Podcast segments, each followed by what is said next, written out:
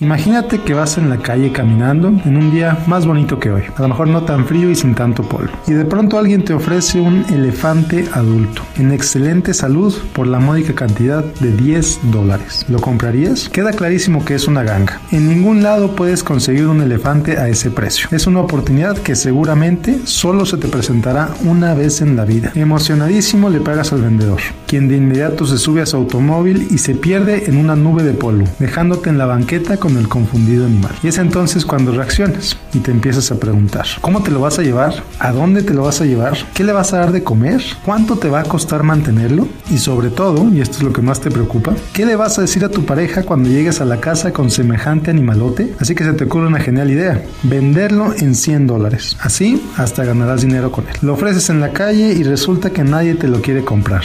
Hasta que en tu desesperación, porque ya empieza a ser tarde, se lo ofreces a alguien en 5 dólares, quien te los paga. Y de inmediato te subes a tu automóvil y te pierdes en una nube de polvo. Y aquí es donde te pregunto, ¿cuántos elefantes has comprado en tu vida? ¿Cuántas compras has hecho solo porque tenían descuento o estaban en venta? ¿Cuánto dinero has perdido en inversiones o en negocios fantasmas solo porque te las ofreció un vendedor muy hábil que te convenció de la maravillosa idea que era darle tu dinero? Sí, Siempre va a haber ofertas, las marcas siempre van a ofrecer productos que necesitas y siempre va a haber estafadores. Tú puedes aprender a ignorarlos y a seguir con tu vida. ¿Cómo hacerlo? Bueno, pues empezando por identificar tus valores y es de eso de lo que vamos a hablar la próxima semana. Mientras tanto, te invito a que me sigas en facebook.com diagonal Miguel Gómez Consejero. Soy Miguel Gómez, consejero financiero, Noticias MBS.